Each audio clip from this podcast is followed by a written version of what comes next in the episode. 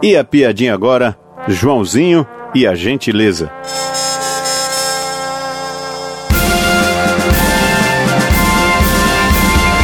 Joãozinho chega em casa e diz: Papai, papai, na hora em que eu entrei no ônibus pra vir embora hoje, eu pisei sem querer no pé de uma velhinha.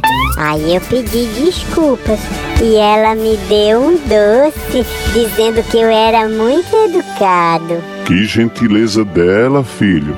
E você, o que fez? Aí eu pisei de novo pra ver se ganhava outro doce, né, pai? Uau!